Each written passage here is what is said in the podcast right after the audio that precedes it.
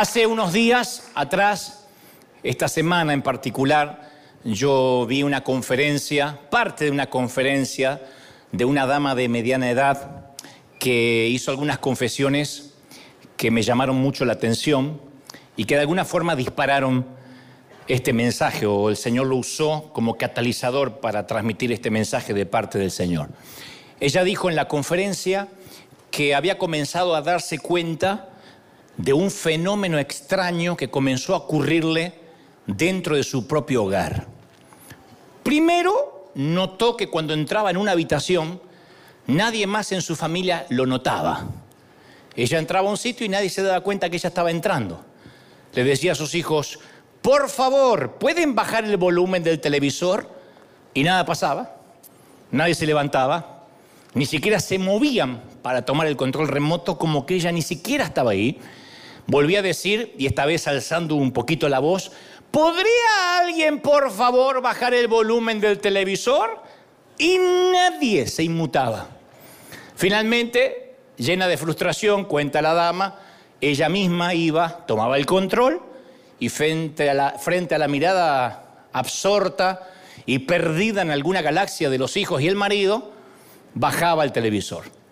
Luego comenzó a notar que este tipo de cosas le empezaban a ocurrir más a menudo, pero ya no tenía que ver solo con los niños, sino que estaba, por ejemplo, en la tienda buscando harina sin gluten, gluten free. Pasa un empleado de la tienda, le dice, sí, disculpe, ¿podría? Y antes que terminara la frase, el tipo sigue caminando. Sigue de largo. La ignoró. Para ayudar a una muchacha más joven, de veintitantos años, que estaba en el mismo pasillo, que no encontraba la sal extra fina, y se la encontró. Y la dama se quedó en su búsqueda de harina sola, sin gluten, ¿no? Otra noche, ella y su esposo estaban en una reunión, aparentemente una fiesta, llevaban allí varias horas, ella ve que se hace tarde, así que cree que es la hora de regresar a casa, notó que su esposo conversaba con su amigo o con un amigo, así que se le acercó a su marido y le susurra al oído, no deberíamos irnos. Él no la miró, siguió hablando con su amigo como si ella fuera un holograma, ni siquiera notó que ella se había parado junto a él y le había hablado. Y ahí la mujer comenzó a atar cabos. O dijo, o estoy muerta, o lo que es peor, no creo que él me pueda ver. Es más, creo que nadie me puede ver. Ese es el tema. Ahí entendí que soy invisible, que soy un holograma. Y para ella, a partir de ese momento, todo comenzó a tener sentido el caso omiso de sus hijos, el empleado de la tienda, su marido, su propia madre, entendió las miradas en blanco, la falta de respuesta, la manera en que sus hijos la veían que ella estaba hablando por teléfono y entraban y le empezaban a hablar como que no estaba hablando por teléfono.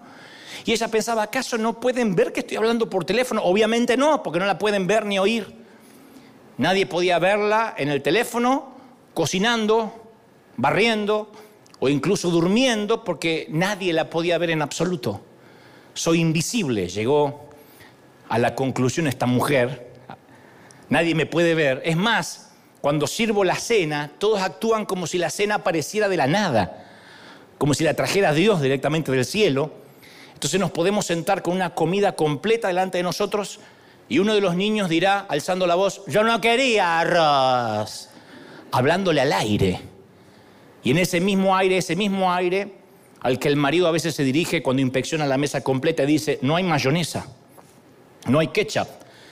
Y espera que la mayonesa o el ketchup aparezca de alguna parte, porque esta mujer dice, yo he llegado a comprender lo que significa. No te puedo ver, ni siquiera me estoy dirigiendo a ti, pero cuando digo que no hay mayonesa, estoy suponiendo que la mujer de la mayonesa se levantará y la traerá. Y tiene razón. La mayonesa aparece como por arte de magia, el arroz se cambia por puré y continuamos la cena. Y nadie da las gracias. nadie dice gracias mamá porque nadie ve que alguien haya hecho algo, todo aparece. Alguien lo hace. Soy invisible, dice la mujer. Y aclara, los miembros de mi familia no tienen idea de cómo sus calcetines y sus calzones regresan limpios a los cajones Estoy pensando seriamente que mi hijo cree que los calzones se lavan solos y por su propia voluntad regresan al cajón. Tampoco tienen idea mis hijos quién los lleva al colegio, por qué el perro ya no orina en la alfombra, cómo es que se repone solo el papel higiénico y por qué siempre hay toallas limpias. En una habitación que está llena de gente nadie me mira a los ojos. Soy nadie. Soy anónima. Y todo lo que hago nunca me lo agradecen. Aun cuando se celebra el Día de Acción de Gracias, nadie me dice gracias por todo lo que doy por sentado. Y lo que le sucede a esta mujer, que yo la escuchaba atentamente y que lo decía un poco en tono cómico, pero también con algo de tragedia, no es un tema cultural, no es un tema de, necesariamente de machismo, tiene que ver con una, con una raíz espiritual. Hace poco escuché la frase, las niñas no son importantes. Y uno imagina que esa frase la dijo esa clase de retórica este, antifeminista, fue dicha en el patio de un colegio secundario. Pero este comentario no vino de un adolescente machista mofándose de sus compañeros de clase. Esta fue la convicción calmada de un soldado afgano que hablaba por televisión a la cadena de noticias CNN acerca de sus propias hermanas. Él dijo, mirando a cámara, las niñas no nos importan. Él quiso decir exactamente lo que dijo, no fue un eufemismo. Una de las diferencias culturales más chocantes es ver qué duro se trata a las mujeres bajo el régimen talibán.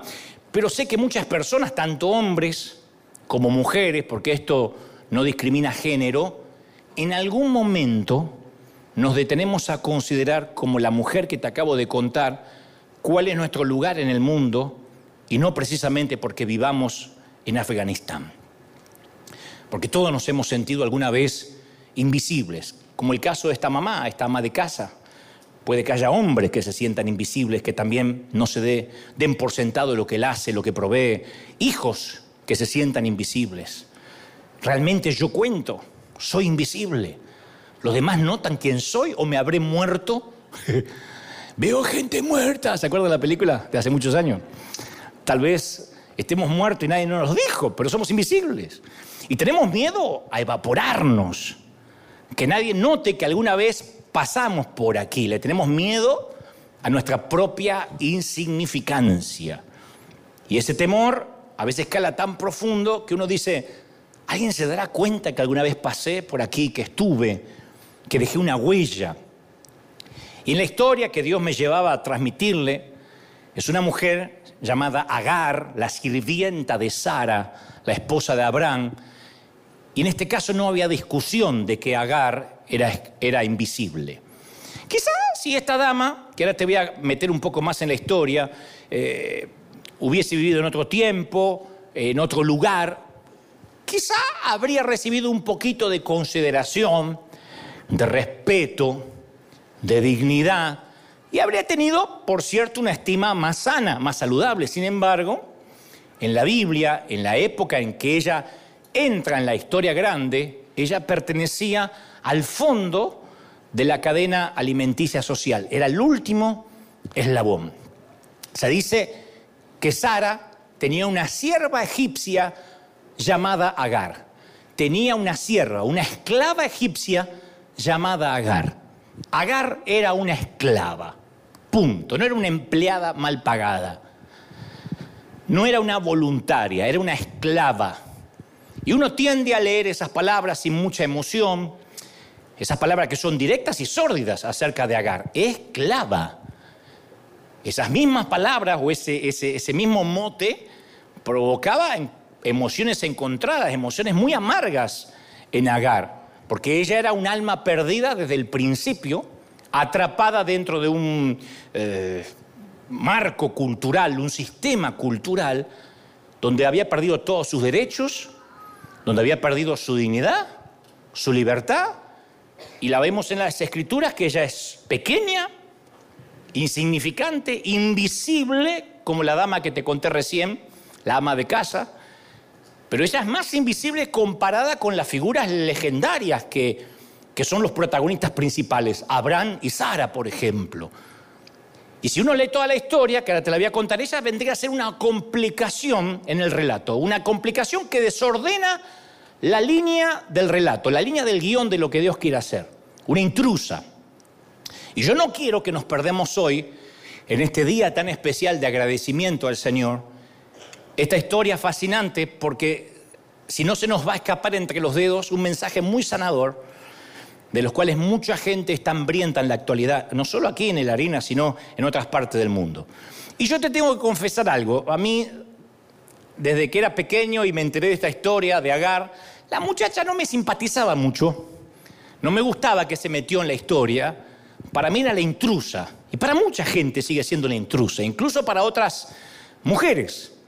La ven a Agar como la intrusa que llegó para arruinarlo todo, la que destruyó una familia, parecía una roba maridos, y está allí como la primera roba maridos de la historia, una extraña, una que encima luego se muestra un tanto pedante, orgullosa, le sale el argentino que todos guardamos dentro muy pequeñito y no queremos que salga. Pero un día el Señor cambió mi perspectiva hace mucho y empecé a tomarle cariño a la intrusa, la empecé a entender más que tomarle cariño, afecto. Llegué a simpatizar con la intrusa. La historia completa, que después la pueden leer en vuestros eh, hogares, está en Génesis capítulo 16. Ahí está toda la historia de la intrusa. Si Sara, la esposa de Abraham, era estéril y no podía, obviamente, concebir y dar a luz hijos, y era un cero a la izquierda en la cultura antigua por ser estéril, Agar estaba en la columna de menos cero.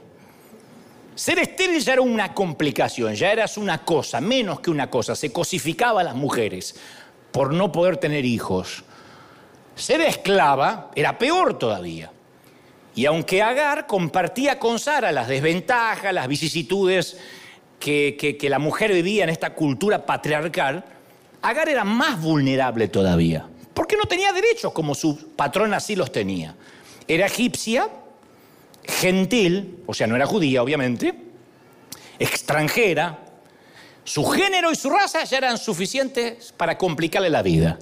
Desde que nace, su género y su raza le complicaron la vida. Pero eso no era nada, no era nada con su posición como esclava. Encima que era gentil, que era egipcia, ahora era esclava. Se cree que Agar entra anónimamente en la gran historia antes de la narrativa del Génesis, cuando Faraón enriqueció a Abraham por el privilegio de casarse con Sara. Entonces Faraón trató bien a Abraham por causa de Sara y le dio, dice, ovejas, eh, vacas, esclavos, esclavas, asnos, camellos. Así que Agar bien pudo haber sido uno de los artículos del inventario de la propiedad de Abraham. ¿Qué te dieron, Abraham? Y el faraón me dio vacas, me dio ganado, me dio un par de esclavos. Entre los esclavos, ahí estaba Agar. ¡Qué horror! Despertar una mañana con las noticias que te encaminan al lugar de las subastas. Qué horripilante debe ser para una niña que te arranquen de las personas que más amas y te pongan junto con el ganado, colocado en las manos de un extraño y no sabes dónde vas a parar, cómo te va a ir puesto al mismo nivel de los caballos, de las ovejas, del ganado con cuerno, de los cerdos. Entonces ahí estaban en la subasta ganados, ganado, mujeres, cerdos, niños, todos en el mismo escalón de la existencia social y sujetos a, una, inspección estricta, donde se le, miraban, se le miraban las orejas, cada orificio, se los desnudaban delante de todos, se les revisaba si tenían piojos al mismo nivel que un animal. Y Agar era una esclava africana. ¿Cómo llegó a serlo? ¿Cómo llegó a ser esclava? Digo, nadie lo va a saber jamás, la Biblia no nos dice. Capaz que fue un botín de guerra. Alguien fue, peleó en algún sitio de África y tomó los esclavos. Tal vez la vendieron sus padres para pagar sus deudas, que era algo que se estilaba, para poder comer vendían los hijos. Tal vez nació en la esclavitud como hija de esclavo y ella era la segunda, tercera generación de esclavos. No sé, la única pieza demográfica de Agar es su nacionalidad egipcia. Es lo único que sabemos. Además de eso no hay nada. Yo busqué y no hay nada. Solamente que era egipcia. Todo lo que la Biblia dice, completamente sola en el mundo, sin nadie que hablara por ella, sin representante legal, sin sindicato. Agar enfrentaba una sentencia de por vida de invisibilidad. De insignificancia. Era una propiedad humana y no tenía derechos ni sobre su propio cuerpo. Las esclavas no tenían derecho sobre su propio cuerpo. Esos derechos le pertenecían a otro, a su amo. Y un día le dijeron que su ama, su patrona Sara, o Sarai en ese momento, la usaría como una madre sustituta. Y no había inseminación artificial, convengamos, ¿no? Pero le iba a usar como una mamá sustituta. Y hasta donde sabemos, porque uno investiga, por lo menos yo estuve viendo ayer, Sara no, no, no mostró su ama ninguna consideración por la dignidad de Agar. No, no, no, no mostró ninguna humanidad, sabiendo que Agar tenía los mismos sentimientos, esperanzas y anhelos que cualquier otra mujer, independientemente del color de la piel. Y la joven esclava no era nada más que la última oportunidad que tenía Sara de llegar a ser madre. Así que Sara un día, a su, como se dice aquí en Estados Unidos, a su job description, a su, a su mm, tarea, a su tarea diaria, a su descripción de trabajo, le añadió la tarea de tener un hijo de su anciano esposo. Te vas a tener que acostar con el viejo. Cuando termine de fregar los pisos y limpie los cerdos, por favor, el viejo te está esperando en la habitación. Es una situación repugnante. ¿Mm? No podemos esto ponerle un marco bíblico, sacro, porque es una situación repugnante. Hay una sola manera de tener hijos. Que solo la podemos comprender, insisto, en el marco de la cultura patriarcal de Medio Oriente, pero no deja de ser repugnante. No es que le dijo, haz el sacrificio, ahí está Brad Pitt esperándote.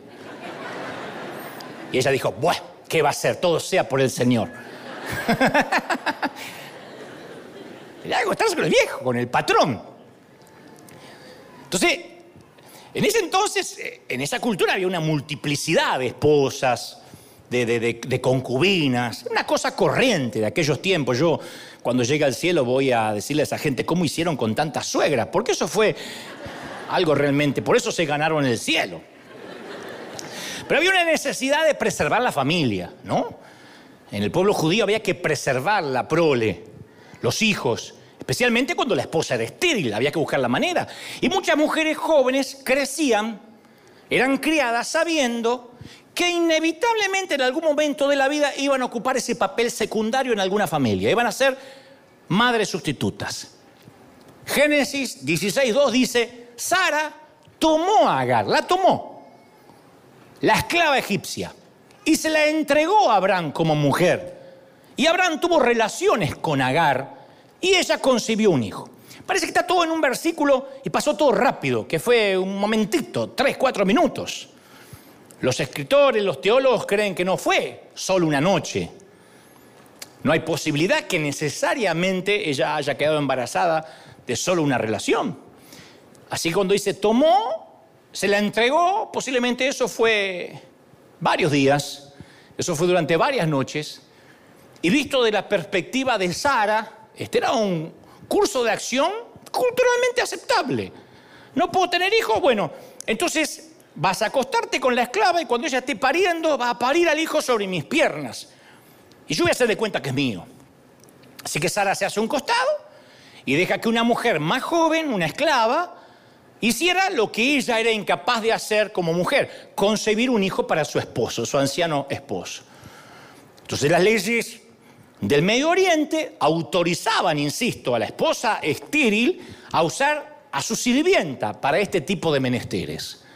Lo que es peor, estas leyes estipulaban que el niño cuando nacía no le pertenecía a la mujer que lo había parido, a la mujer, a la mamá biológica, le pertenecía a la madre estéril, que tenía además el poder de quedarse con la esclava o deshacerse de ella. Ya está, la había usado.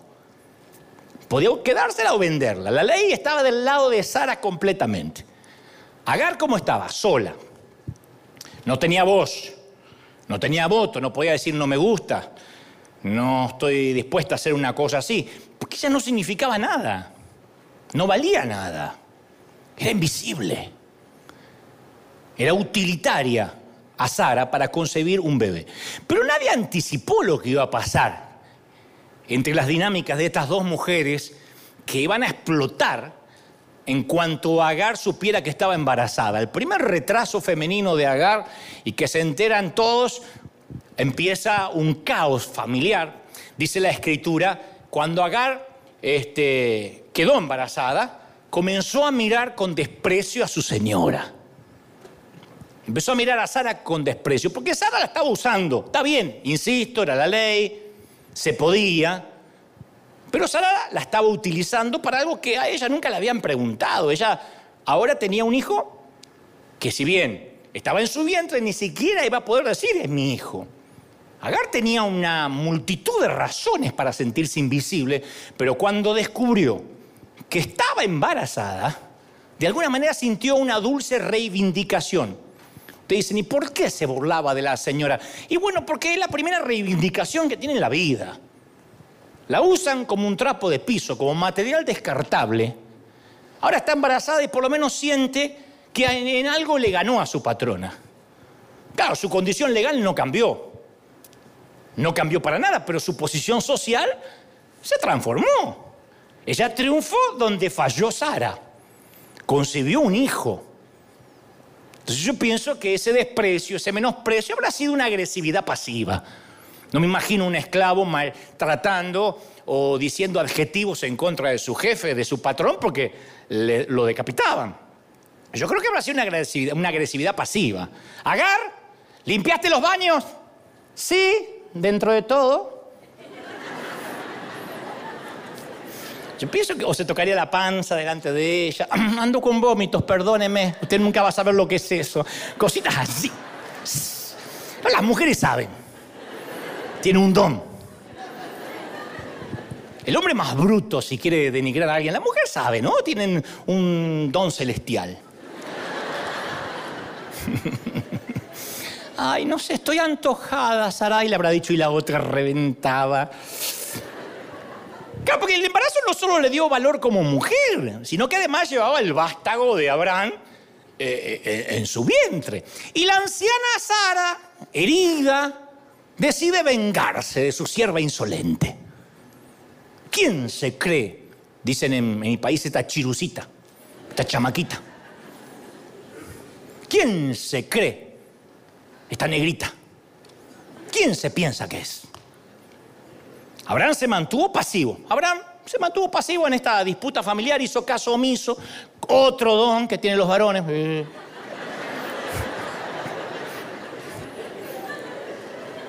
lo que causó una espiral fuera de control. Porque él veía la disputa entre estas dos mujeres que se llaman chispas todo el día. Y en lugar de Abraham, teniendo un buen par de sandalias bien puestas, de establecer la paz en un hogar dividido, Abraham no ofrece más que un encogimiento de hombros. Mira lo que me hace esta. ¿Quién se cree que es? No sabe que nada más me está apretando el vientre. Se piensa que, que mi jefa es la esclava, hace algo. Eh, ya está. Eh. Viene la otra. La, señora me maltrata. La señora me maltrata. Anda a hacer las cosas. Está jugando el Barça. Déjame. Sara no quería ver ni en figuritas a la esclava. Se le venía a la mente, imagino yo, Qué mal o bien, esta dama fue producto de la lujuria de él por varias noches. Porque, insisto, de seguro no fue una sola vez. Y de solo verla y saber que ella había sido parte de una intimidad con su esposo, le revolvía la sangre. Dijo, esta es una pésima idea. Así que Sara le pide a su esposo que se la quiten de encima. Quiero que la eches. Todavía no habían tenido el hijo. Pero dice, yo quiero que te la saques de encima. Sí, pero esta no de noche, yo quiero que te la quites de encima. Y él le respondió, mira, tu esclava está en tus manos. A mí no me metas en los problemas domésticos, haz con ella lo bien que te parezca. Eso dijo Abraham.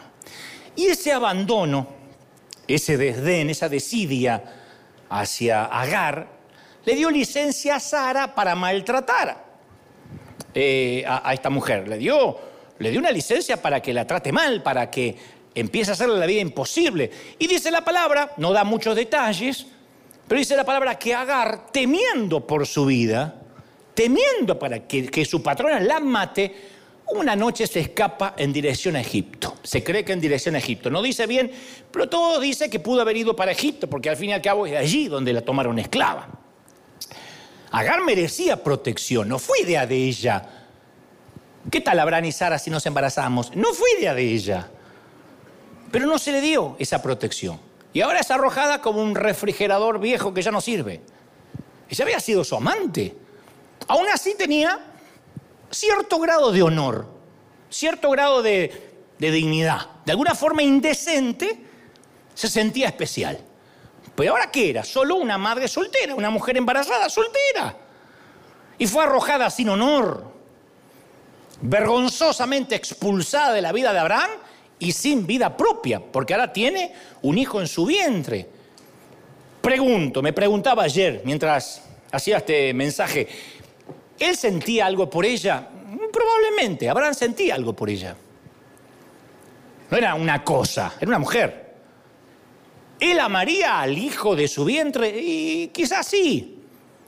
Solo que su esposa dijo es suficiente, no la soporto.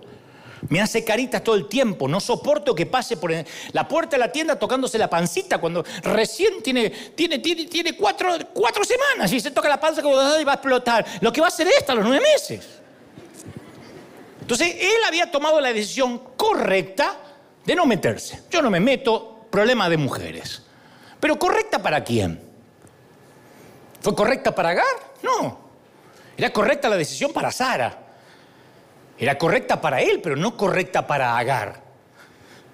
Así que Agar termina huyendo al desierto, solita, embarazada. Un momento negro en la historia de la, de la familia escogida. Un momento espantoso que quisiéramos borrar de las escrituras, pero, pero ahí está, es parte de la historia. Y luego de recorrer cierta distancia, esta mujer embarazada está cansada, dice las escrituras, con hambre, sedienta, y la encontró. Esto, esto a mí me puso la piel de pollo, la piel de gallina. Voy a hablar neutro, me puso la piel de gallina. Oh, entendió alguien. Y la encontró el ángel de Jehová la encontró junto a una fuente de agua en el desierto. Yo quiero dejar en claro esto antes de avanzar. Cada vez que la palabra en el antiguo pacto dice el ángel del Señor, se cree, casi todos los teólogos coinciden, que cada vez que la palabra en el Antiguo Testamento dice el ángel del Señor, esas fueron apariciones de Cristo, del Hijo de Dios, antes de la encarnación. Es Jesucristo, el ángel de Jehová. No sabían cómo definirlo los profetas y a veces no sabían que habían hablado con él hasta casi terminando la conversación. Pero se creen que el ángel de Jehová, Jesucristo, fue el que le apareció a Jacob. Si no, generalmente sí se hace referencia a que fue Miguel, que fue Gabriel, Dante, los distintos ángeles que tiene el Señor. Pero, pero cuando dice el ángel de Jehová, está hablando del Señor. Así que esta es la primera vez que etimológicamente el Señor se encuentra con una mujer solitaria junto a un pozo. Primera vez. La segunda vez sería muchos años después, con otra mujer, junto a otro pozo. La mujer samaritana, ¿se acuerda? La mujer de los cinco maridos y el flamante amante. Bueno, pero esta es la primera mujer que el Señor se encuentra junto a un pozo. Y ahora el Señor le hace dos preguntas de las cuales Agar responde solo una. Le dice el Señor, Agar, sierva de Saraí, o sea, le está diciendo, yo sé dónde trabajas, para quién trabajas y que este no es tu sitio. Agar, sierva de Saraí, ¿de dónde has venido? ¿Y para dónde vas? Y ella responde solo una pregunta. Huyo de la presencia de mi señora Sara. Eso es de dónde has venido, ¿no? ¿A dónde vas? No le responde. Porque estaba claro para Agar de dónde venía. Estaba huyendo de su ama que la estaba maltratando mucho y ella dijo, me va a matar.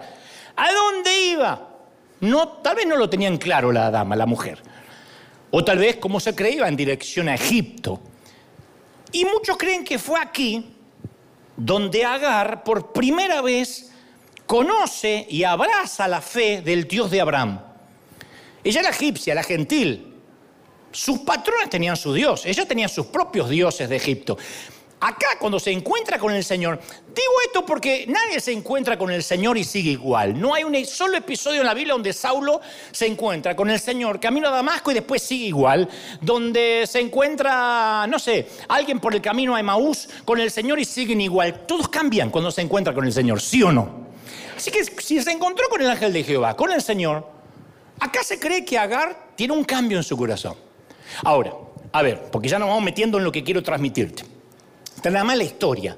Ella está embarazada, en peligro, afligida, angustiada, humillada, aterrorizada, sola.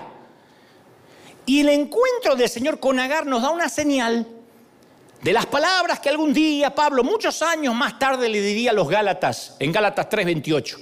Ya no hay judío, ya no hay griego, ya no hay esclavo, ya no hay libre, no hay distinción entre hombre ni mujer, sino que todos ustedes son uno en Cristo Jesús. Todos. Ya en este entonces la teología funcionaba. Todos o nadie. No es que el Señor dice, bueno, yo con los esclavos no hablo. No. No hay judío, no hay griego, no hay esclavo. Dios se interesaba profundamente, esto es lo que a mí me partía la cabeza ayer, Dios se interesaba profundamente por la esclava africana. ¿De verdad? Ustedes han visto películas, hemos visto películas de esclavos aquí en los Estados Unidos. El último escalafón de la cadena alimenticia social.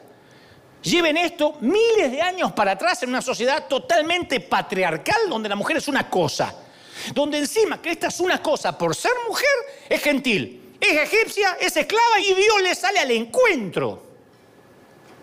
Ella pudo haber sido invisible para el mundo, pero en el radar de Dios brillaba con luz de neón. Dios la conocía, Dios sabía quién era. A mí me impresiona. Dios la conocía. Agar, sierva de Saraí, ¿dónde vas? En esta reunión del desierto no fue un encuentro de casualidad, bueno, es que siempre Jesús andaba dando vuelta por ahí. No, la encontró el Señor, la encontró el ángel del Señor. Si la encontró, habla de una búsqueda. Uy, te encontré porque te estaba buscando. De una investigación, de una búsqueda. El Señor arribando al desierto buscando una esclava, ¿de verdad? Y este encuentro transformaría completamente la vida de una joven esclava sin esperanza. Eh, Agar, sierva de Saraí, ¿de dónde vienes y a dónde vas? Abraham y Sara nunca se dirigieron, lo estaba mirando ayer, en todas las versiones bíblicas que, que puedo acceder, nunca se dirigieron a ella por su nombre, a los esclavos no se les llamaba por su nombre. Se le llamaba siervo, sierva, esclavo, esclava. El Señor la llama por su nombre propio y sabía a qué se dedicaba, quién era. Entonces ahora es el momento perfecto, si ustedes no saben la historia, la mayoría la sabe, pero algunos tienen menos Biblia que una mezquita, y me están mirando así diciendo, ¿y ahora? Ahora pasa Noé con el arca y la rescata, no entendió nada del tipo. Ahora es el momento perfecto cuando imaginamos que el Señor, ya que está ahí, la emancipa a Agar de la esclavitud, la liberta, la libera. ¿No? Y hace así, y transforma sus harapos en un vestido hermoso. Y le da una vida independiente y un gift card para que vaya a Target. Bueno, al menos eso pasa con las cenicientas de Disney, ¿no? Que en los cuentos la bella rompe el hechizo de la bestia dándole un beso. Jasmine se muda a la alfombra con Aladdin. A la sirenita le crecen pies de humana. Así que uno, a esta altura de la vida, uno espera algo como Agar. A partir de hoy dejarás de ser invisible. Ve y sé libre. Es lo mínimo que uno espera de estos encuentros con el Señor. Pero en lugar de eso, el Señor hace lo opuesto la envía de regreso. Le dice, vuélvete a Sara y sométete. Ponte sumisa bajo su mano. Orden de Dios. Ve y vuelve a Sara, sométete, mija. Ponte sumisa bajo su mano, niña. Si entendemos lo que trajo a Agar al desierto, justamente, estas instrucciones de Dios es una locura. Es un suicidio. Y este es el punto. A veces las órdenes de Dios van en contra de la fibra más íntima de nuestros corazones y muchas veces las órdenes de Dios van en contra de nuestro sentido común. Yo me cría escuchando a gente diciendo, Dios me dijo que deje el trabajo y alguien me va a mantener. Cualquiera quiere una palabra profética así. Dios me mandó a predicar a Hawái. Pero hay cosas que, cuando se trata de dejar mucho dinero, una red llena de peces por seguirle, cuando se trata de dejar la comodidad o cuando se trata de permanecer donde uno quiere escapar, de pronto lo que Dios dice u ordena empieza a no tener sentido, por lo menos sentido común. Y para Agar significó regresar a una situación miserable, una situación peligrosa, una acción, insisto, suicida, una situación abusiva. Regresa, le dice el ángel, le dice el Señor. No le muestra un mapa para llegar a su familia en Egipto, bien pudo haberle dicho eso te guío para, y, y llegas y pasas la vida con tu hijo junto a tus padres si los tienes. No se, no se hizo eco de sus quejas. Mira, hagamos un sindicato, viste, contra la patronal. No le da un plan de venganza contra Sara. El Señor le ordena que regrese, regresa al maltrato. Regresa al dolor. No te muevas.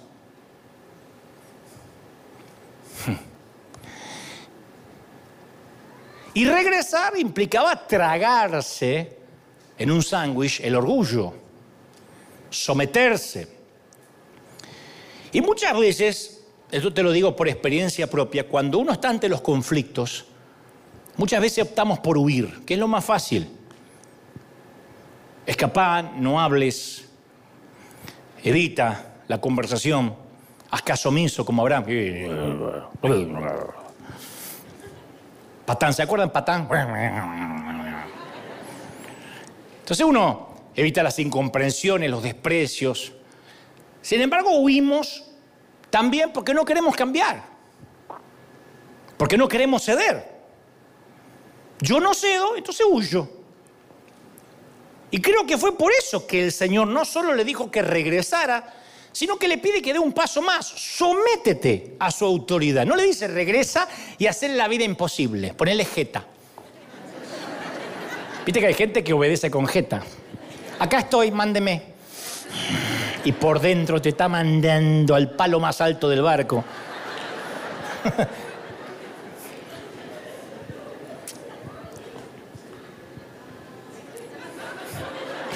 Quítale esa palabra de la mente ya. Difícil.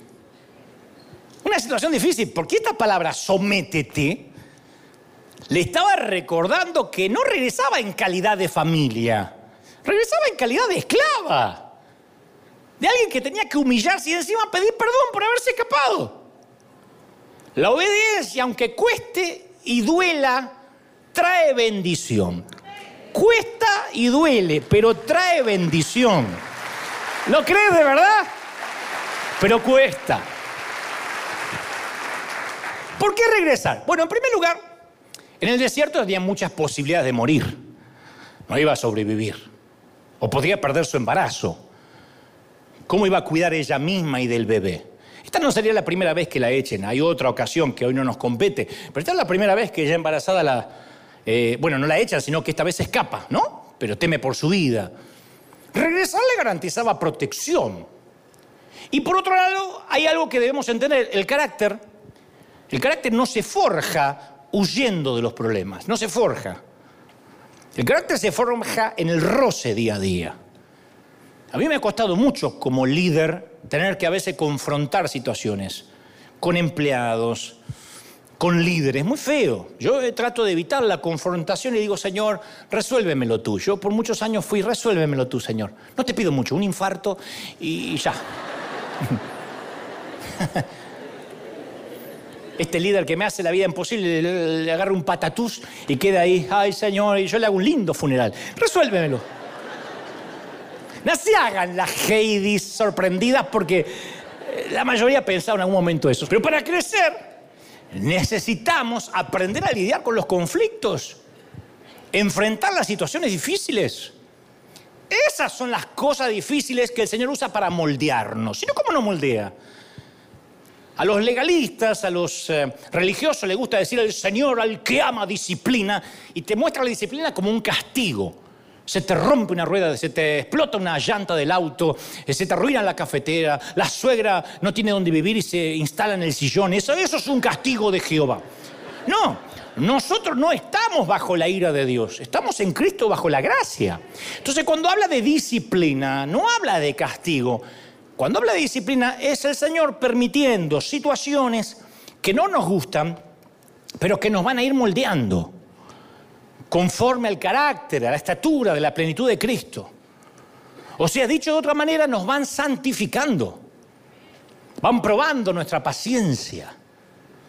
Como dijo aquella hermana, pastor, ore por mí que necesito paciencia. Y el pastor dijo, Señor, envíale crisis y envíale enfermedades y haz que su esposo sea más bruto que nunca y que le eructe en la cara. ¡Eh! No quería paciencia. ¿Cómo va a tener paciencia si no la ejercita?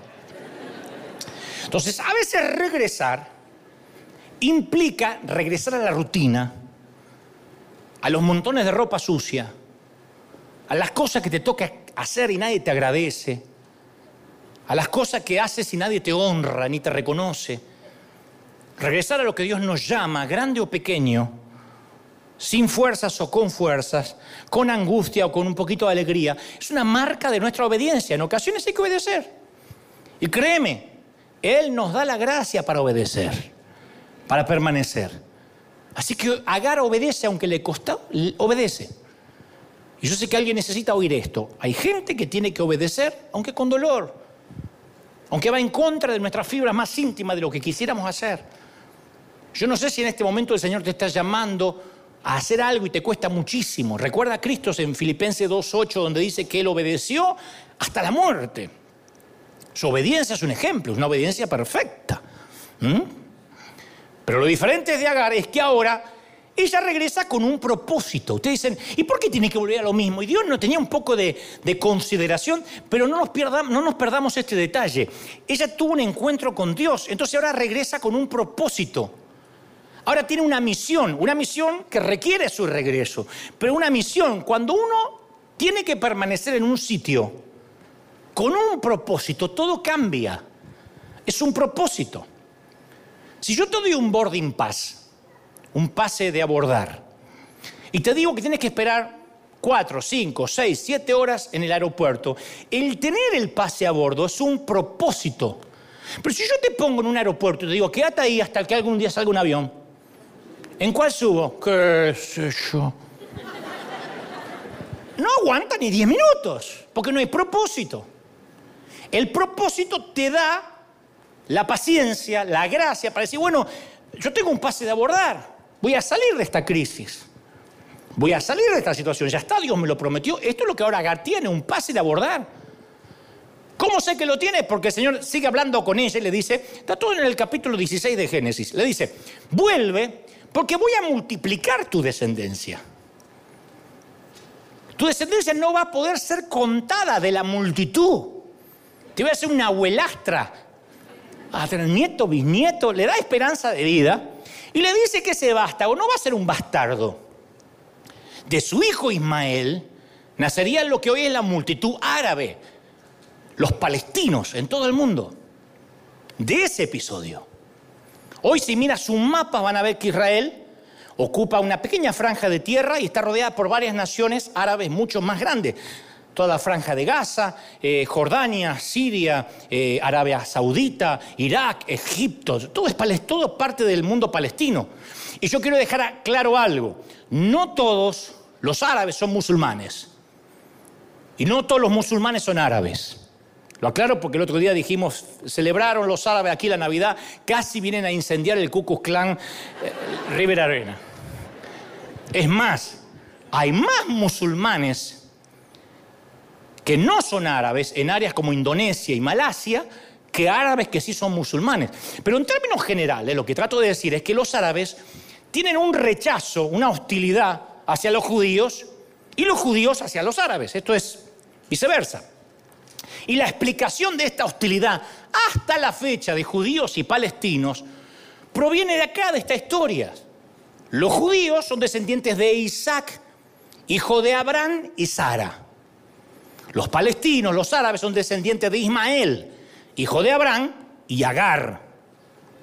Pero volviendo a nuestra historia, el propósito que Dios le da a Agar la capacita para obedecer. Ah, yo no soy la madre soltera, la loquita, la roba maridos. Mi hijo tiene un propósito. Y entonces esta mujer abatida le oye decir a Dios que ella y su hijo estaban incluidos en las promesas de Dios para Abraham que no era un desorden en el relato, una cosa que pasó sin querer. Que ella no estaba en la periferia, por fuera del radar, orbitando lejos de la vida de, de Abraham. Que Dios tenía un plan también para ella. ¿Me están siguiendo, sí o no? Esto le cambia la perspectiva. Cuando dice, yo tengo un plan. Señor, pero yo no aguanto más en esta iglesia, no aguanto más en esta situación, no aguanto más en esta familia. Dios dice, yo tengo un plan. Te di un pase de abordar. Yo no me olvidé de ti. Yo nunca dejé de mirarte y sé tu nombre, sea que te dedicas. Te ama el Señor. No sabes cuánto te ama el Señor. Y ella supo que ella y su, y su hijito iban a sobrevivir a la tragedia. Entonces en su encuentro con Dios, Agar encontró dignidad y significado. Porque Dios ahí en ese encuentro le estaba dando una clase de libertad que ella no iba a perder jamás, aunque siguiera siendo esclava de Sara. ¿Uno es esclavo adentro o afuera? Yo puedo trabajar empleado, mal pagado y ser un hombre libre. O puedo ser el dueño de una multinacional multimillonaria y ser un hombre esclavo. La libertad es algo que tenemos dentro, que cuando Cristo te la da, no hay nadie que te la pueda quitar. No hay estatus migratorio que te la pueda quitar. Hay ciudadanos americanos esclavos y hay indocumentados libres. La libertad es algo que Dios te da. Entonces ella no estaba sola. Ella sí importaba. Ella no era invisible y Agar entendió que servir a Sara esto es otra cosa que quiero regalarte. Servir a Sara a partir de ahora era servir a Dios. Ahí te cambia todo. Que lo que tuviera que aguantar era con un propósito superior. Hay algo que tienes que aguantar y es por Dios. Eso que quizás detestas hacer, quiero que sepas que no estás sirviendo al hombre.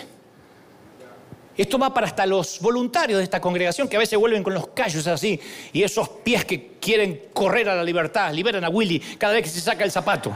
Y dice, no aguanto más y nadie me dice nada y nadie me lo agradece. Y no está sirviendo al hombre, está sirviendo a Dios. Y el simple encuentro de Agar con Dios le da valor para enfrentar lo que tenga que enfrentar. Ahora tiene valor, ahora no es una esclava sin boarding pass. Ella sabía que el ojo de Dios estaba sobre ella y le, da valor para hacer lo que ella no podía hacer más y dijo, me voy de acá. Y ahora tiene una fuerza. Regresó a Sara, la mujer a quien más temía y quien la había ninguneado y quien la había agraviado y la había subestimado.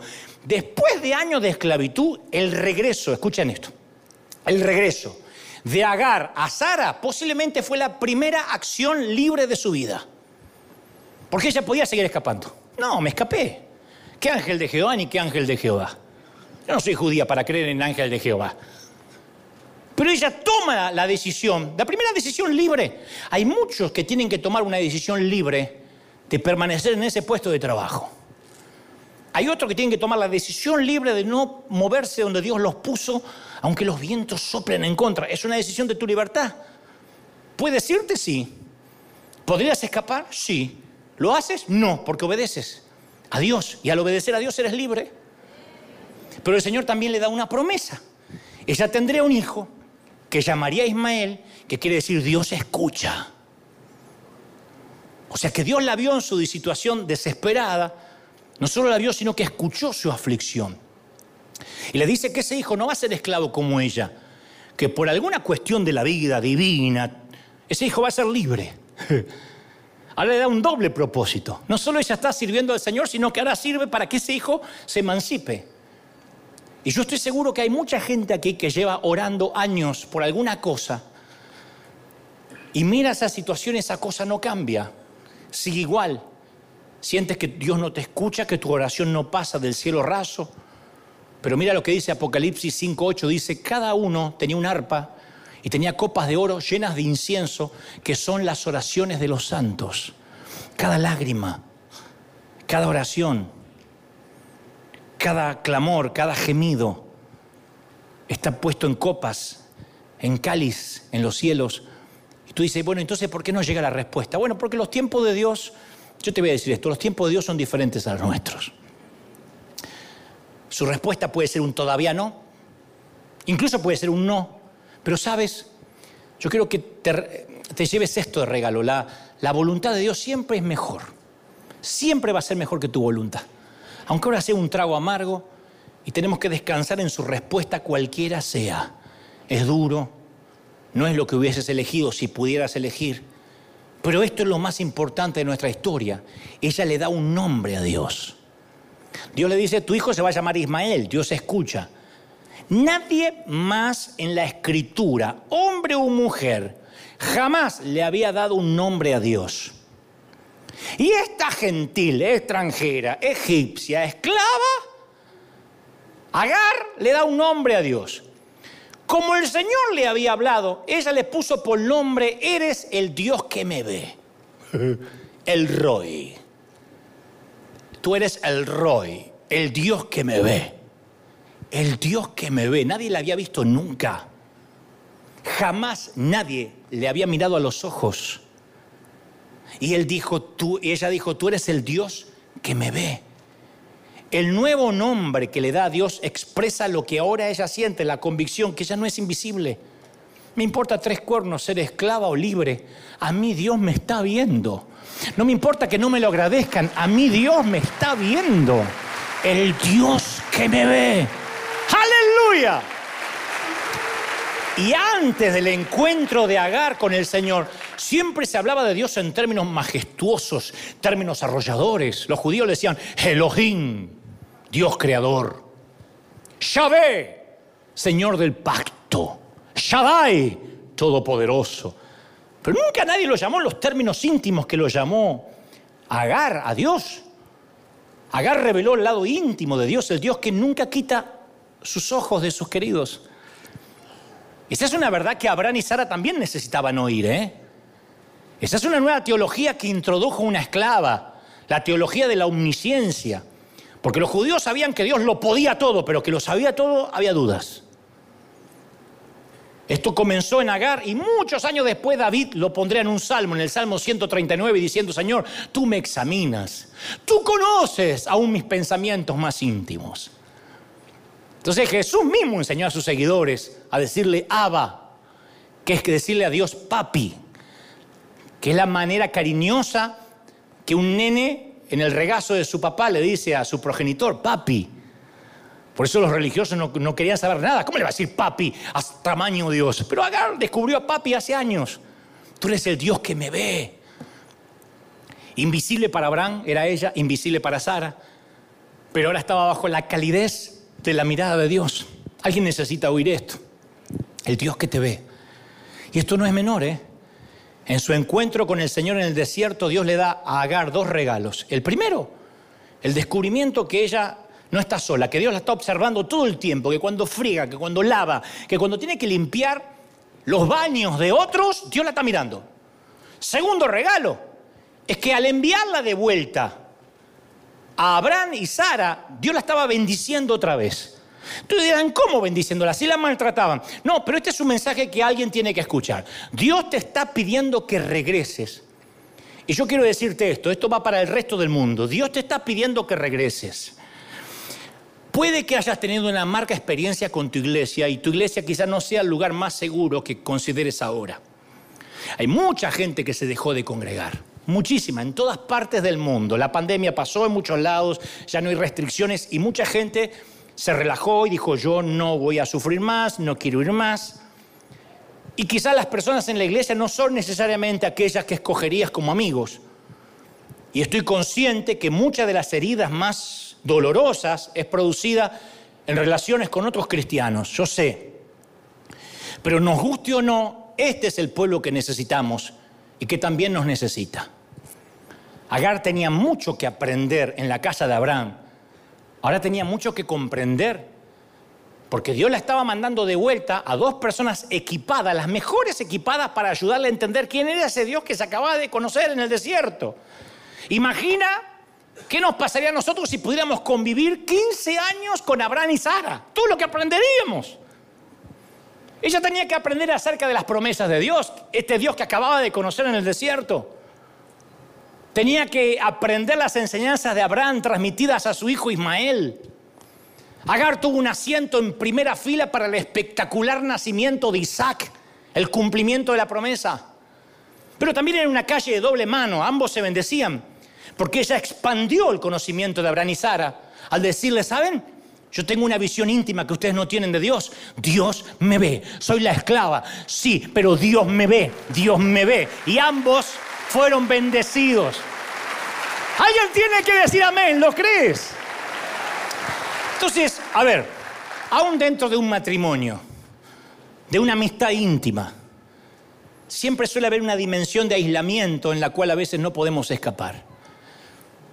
Para todos nosotros hay esos momentos inevitables, que estamos rodeados de familiares, de amigos, de gente que amamos, pero a veces nos sentimos invisibles.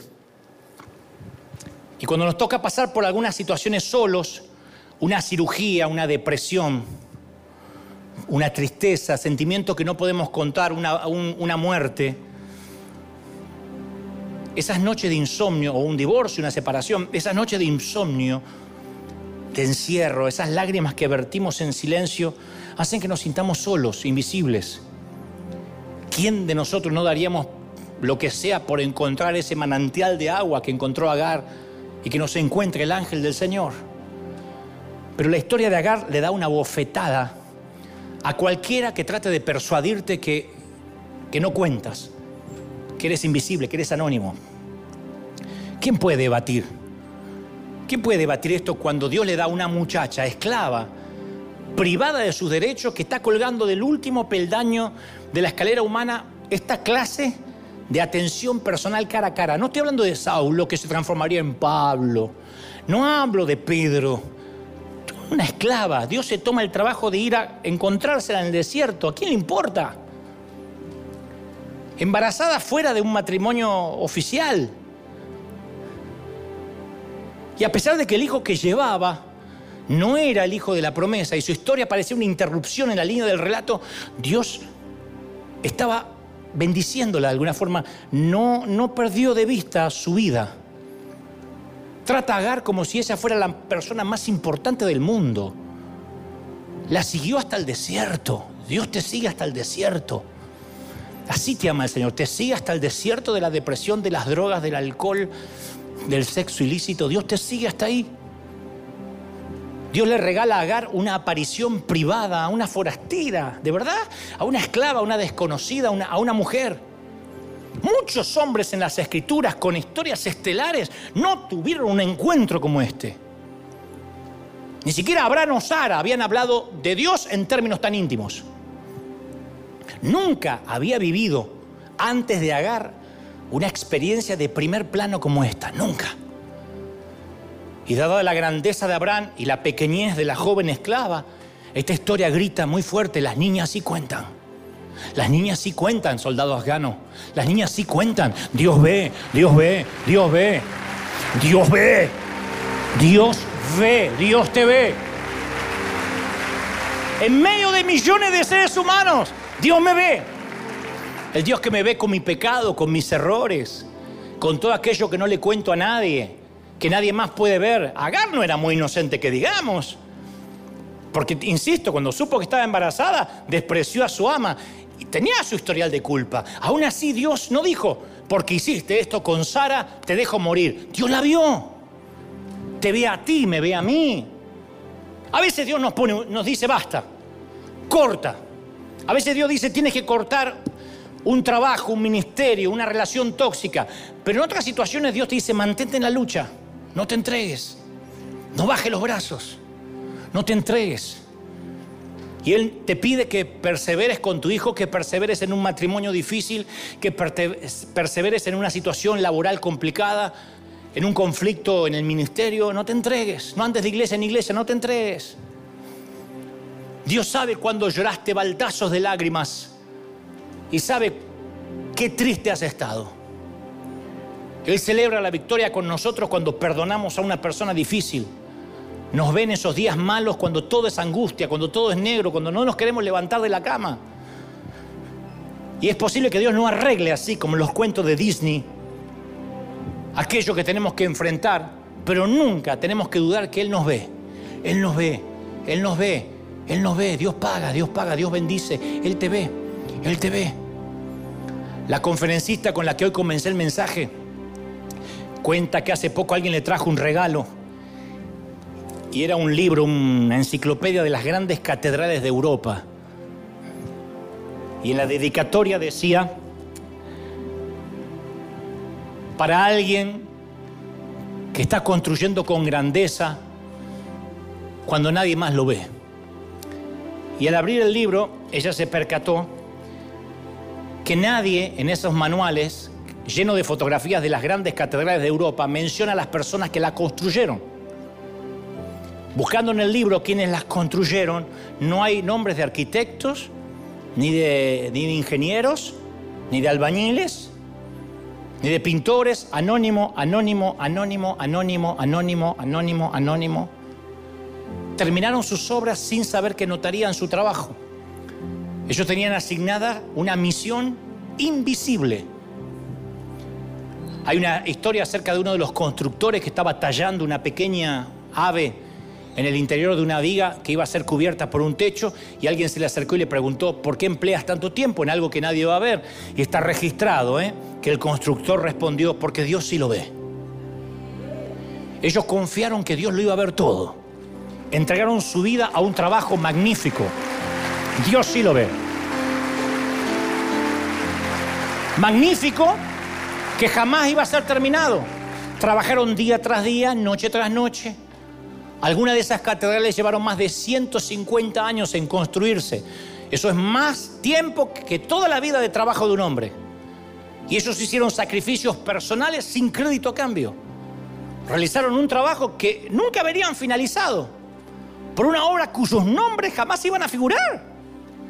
Como las mamis, como los papis, que trabajamos toda una vida y tal como Moisés, preparamos a nuestros hijos para una tierra que quizás nosotros nunca vamos a pisar. Le damos a nuestros hijos la posibilidad de una carrera universitaria, de un título, quizás que tengan lo que nosotros no tuvimos y nosotros capaz que nos vamos a morir antes que ellos puedan ejercer. Y a veces nuestra invisibilidad es un punto de inflexión, no nos va a matar, no es una enfermedad que se va a llevar nuestra vida. ¿eh? Al contrario, es la cura para la enfermedad de nuestro ego. Es el antídoto de nuestro orgullo. Está bien que a veces no, nos den por sentado, está bien, está bien. Está bien que a veces no sepan quién hizo la comida. Hasta en mi caso, que suelo estar muy expuesto, está bien que mucha gente da por sentado el mensaje. Bueno, Dante siempre algo, algo saca de la galera y algo predica. Y que den por sentado la energía y la salud y el trabajo duro que nadie ve. Está bien. Está bien que no vean. Y sabes, Tú no quieres que tu hijo le diga a sus amigos del colegio, ay, no saben lo que hace mi mamá. Ay, se levanta a 5 de la mañana. A veces a las 4 nos hace el desayuno, eh, ordena el tiradero de la casa, repone las toallas, lava la ropa, repone el papel higiénico, estira el dinero que le trae papá como chicle. Es MacGyver mi mamá, ¿se acuerdan MacGyver? ¿Alguien se acuerda? Más allá que hagas o no hagas esas cosas, tú no quieres que tu hijo diga eso. En definitiva, tú quieres que él siempre quiera volver a casa. Tú quieres que cuando las cosas se pongan feas ahí afuera, los tuyos siempre sientan que tienen un hogar que los espera. Aun cuando nadie note quién hace que ese hogar funcione. Aun cuando nadie note quién hace que la rueda esté girando, tú no importa, tú haces que todo gire. Que sigan pensando que la mayonesa aparece sola. Que el televisor se baja solo, que las toallas se reponen solas y que los calzones caminan solos al cajón. Está bien, tú no trabajas para ellos. Pastor, pastor querido, está bien que tus ovejas tampoco vean lo que haces. Está bien. Está bien que ellos siempre esperen que seas un tipo feliz, sin problemas personales. Y que te estén mirando que tengas una familia perfecta y que cada bendito domingo los esperes sonriendo y con un mensaje nuevo. Está bien. Está bien que tengan esas expectativas y en cuanto descubren que eres humanos y descubren una pequeña falla en ti, de la noche a la mañana dice que sintieron de irse a otra congregación, a pesar de todo lo que hiciste por ellos. Está bien hasta que alguna de tus ovejas desaparezcan sin siquiera avisarte, sin darte las gracias por tantos años invertidos. Tú tampoco trabajas para ellos.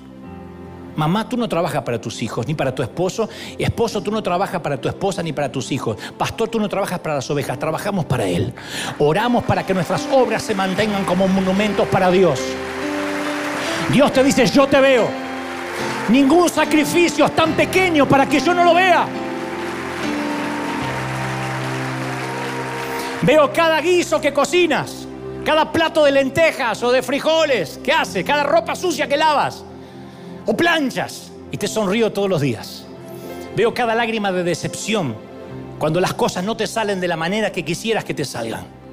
Pero recuerda, estás construyendo una gran catedral que no será terminada durante tu vida y lamentablemente no vivirás para verla porque lo que estás haciendo te va a sobrevivir. Quizás te tocó ser parte de ese enorme ejército que no tiene reconocimiento ni medallas, al menos de este lado del sol. Pero si construyes bien, dice Dios, yo te voy a honrar y te doy mi palabra, dice el Señor, que mi honra vale más que la honra del ser humano, de un mortal. Dios te ha dado una misión invisible. Construye la catedral y hazlo bien y sé fiel. Sométete, yo te veo, yo te veo, yo te veo, yo te veo, yo te veo. Vamos, aplauden al Señor de señores. Dale un aplauso al Rey de Reyes. Si crees que Dios habló, dale un aplauso. Si dices esta palabra es para mí, vamos, vamos, vamos, vamos, vamos. Dale un aplauso al Señor de señores. El rey está en casa. El rey está aquí hoy. Más, más. Dios nos ve. Dios nos ve. Dios nos ve. Vamos, vamos, celebra si Dios te ve. Dios te ve. Dios te ve Argentina. Dios te ve México. Dios te ve Colombia, Dominicana, Costa Rica. Dios te ve Nicaragua. Dios te ve Cuba. Dios te ve Venezuela. Dios te ve. Dios te ve. Aleluya. Di conmigo, Señor Jesús. Fuerte, Señor Jesús. Te recibo como mi Salvador. Fuerte, anota mi nombre en el libro de la vida. Gracias, Señor, por perdonar mis pecados Amén. Levanta tus manos, quiero orar por ti. Los últimos minutos antes de irnos. Padre, he predicado y he dicho lo que creo me has dicho que diga. Bendice y honra, Señor Jesús, a los que están aquí. A cada uno. Señor, recompénsales como tú sabes recompensar. A los que están detrás, a las familias, a las esposas, a los esposos, a los hijos, a los papis y a las mamis que oran y doblan la rodilla cada noche. Recompensa a los voluntarios, los que están trabajando, los que están dando, lo que no se ve. Señor, tu gloria trae ahora bendición sobre ellos. Rodéales. Todos orando, todos, todos, todos. Dile, Señor, tú me ves. Yo pensé que no me veía, pero Dios te ve, Dios te ve, Dios te ve. Yo he visto cada lágrima, cada, cada pequeña cosa, cada construcción, cada ladrillo. Dios te ve, mami, Dios te ve. Y en este día de acción de gracia has pensado, nadie se acordó de agradecer todo lo que yo hago, pero Dios dice, yo veo y yo traigo sobre ti tanta bendición que va a sobreponerte, que va a restaurarte, que va a restituirte la gracia que habrías querido perder o aquella fuerza que ya no tenías. Dios te va a bendecir, Dios ve, Dios ve, Dios levanta. Vamos, levanta las manos y dile, Señor, yo estoy recibiendo ahora. Dios está viendo ahora sobre jóvenes, sobre oro por los pastores, los queridos conciertos que han trabajado, algunos han perdido sus templos, algunos han perdido los edificios durante la pandemia y han dicho, Señor, tanto trabajo ha sido en vano. Hay misioneros que han tenido que regresar, hay gente que ha perdido su sustento diario, hay hombres misioneros, evangelistas. El Señor me ha mostrado hombres de Dios muy piadosos que han perdido el sustento, que han perdido los recursos, han perdido hasta la gente que oraba por ellos y han dicho tanto no ha valido la pena. Otros han visto sus congregaciones vacías, a cientos de gente que ya no regresará sin razón Gente que se lo veo en casa, gente que dice voy a otro lado, yo soy libre. Y el Señor me dice que te diga Dios ve, querido pastor, Dios ve, pastora, Dios ve, Dios ve, obispo, Dios ve, evangelista, Dios ve, maestro, Dios ve, apóstol, Dios ve. Y yo voy a recompensar. Y mi recompensa siempre más grande porque yo, dice el Señor, no soy deudor de nadie. Recibe ahora. Estoy orando por todos los que están del otro lado. ¿Cómo te ama el Señor? ¿Cómo no te va a amar el Señor? Estoy orando por mis amigos católicos, por los que son eh, los que son judíos, por los que son testigos de Jehová, anglicanos, reformados, bautistas, pentecostales, liberales, los que están diciendo, "Señor, pero yo tengo otra denominación, yo tengo otra religión." Dios ve, y Dios ve y Dios recompensa, y Dios bendice, y Dios multiplica. He aquí yo pongo sobre ti una honra que no había antes. Yo te voy a honrar, mami. Yo te voy a honrar honrar, papi. Yo te voy a honrar, hijo. Yo traigo sobre ti bendición en el cuerpo, en el alma, en la mente y en el espíritu. Amén, amén y amén. Celebra al Señor de señores. Nos pasamos un ratito.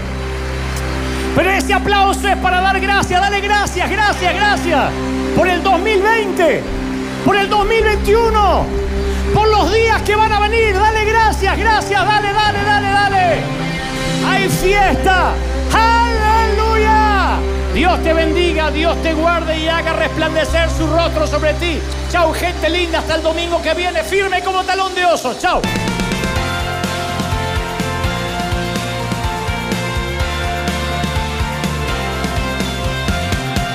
Apareciste una noche de soledad Abandonado y perdido te reconocí. Tu voz diciéndome no temas, yo estoy aquí. El Padre me envió por ti. Y me curaste las heridas, me sanaste mi Jesús. Todas mis cargas las dejaste allí en la cruz. Algo tan grande no lo puedo comprender.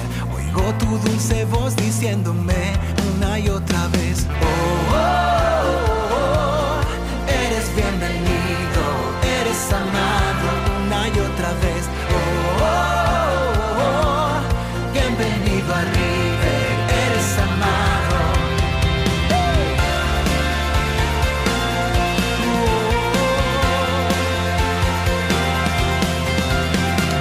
Apareciste en una noche de soledad, abandonado y perdido te reconocí. Tu voz diciéndome no Padre por ti y me curaste las heridas, me sanaste mi Jesús. Todas mis cargas las dejaste allí